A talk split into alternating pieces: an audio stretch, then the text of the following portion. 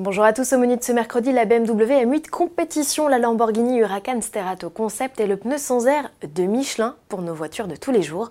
Pour finir, Citroën a officiellement 100 ans.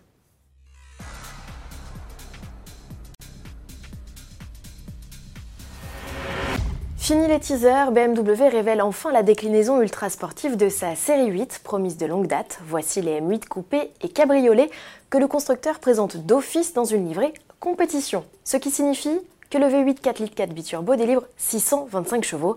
Des M8 tout court devraient suivre prochainement avec vraisemblablement 600 chevaux sous le capot. Jusqu'ici, la M8 50i n'affichait que 530 chevaux. Comme la M5, les M8 compétition sont équipées d'une boîte auto à 8 rapports et de la transmission intégrale, mais un mode propulsion est également accessible.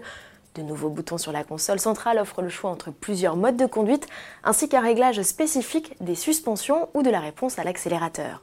Enfin, et c'est inédit, il est possible de paramétrer le freinage.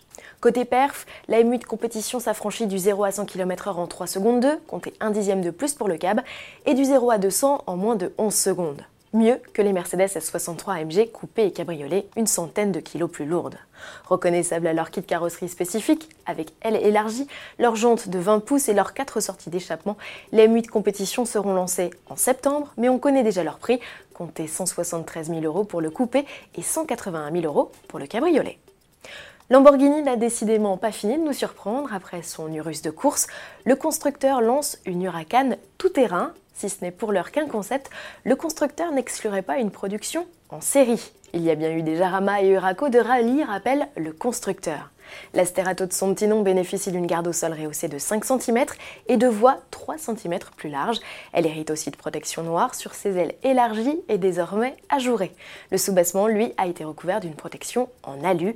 Une rampe lumineuse a été greffée sur le toit. Enfin, l'arsocage complète la panoplie. Sous le capot, on retrouve le V10 Atmo de 640 chevaux. Il reste associé aux 4 roues motrices et directrices. Un pneu sans air, l'idée n'a plus rien de saugrenu et cela devient même très concret avec Michelin et General Motors. Le numéro 1 mondial du pneumatique s'est associé au constructeur américain pour développer un pneu increvable et sans entretien.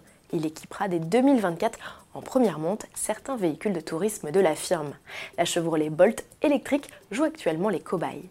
Michelin assure que les automobilistes ne percevront aucune différence.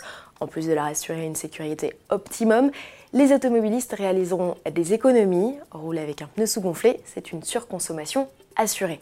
Développé à partir de matériaux composites, ce pneu, baptisé Uptis, permettra aussi de limiter la production de déchets. À ce jour, Michelin estime que le nombre de pneus jetés prématurément chaque année équivaut au poids de près de 200 tours Eiffel. Pour finir, Citroën a besoin de vous, vous ne le savez peut-être pas, mais la marque au chevron est née un 4 juin, en clin d'œil à son centième anniversaire qui s'est donc déroulé hier. Et pour rendre hommage à son fondateur, le constructeur ne veut pas de cadeau, mais souhaite en faire un aux euros par an d'un petit André ou d'une petite André née le 4 juin 2019. Si vous en connaissez un, faites-le savoir au constructeur sur les réseaux sociaux avec le mot-clé borne André ou né André. Une C3 Origine est à gagner. À demain.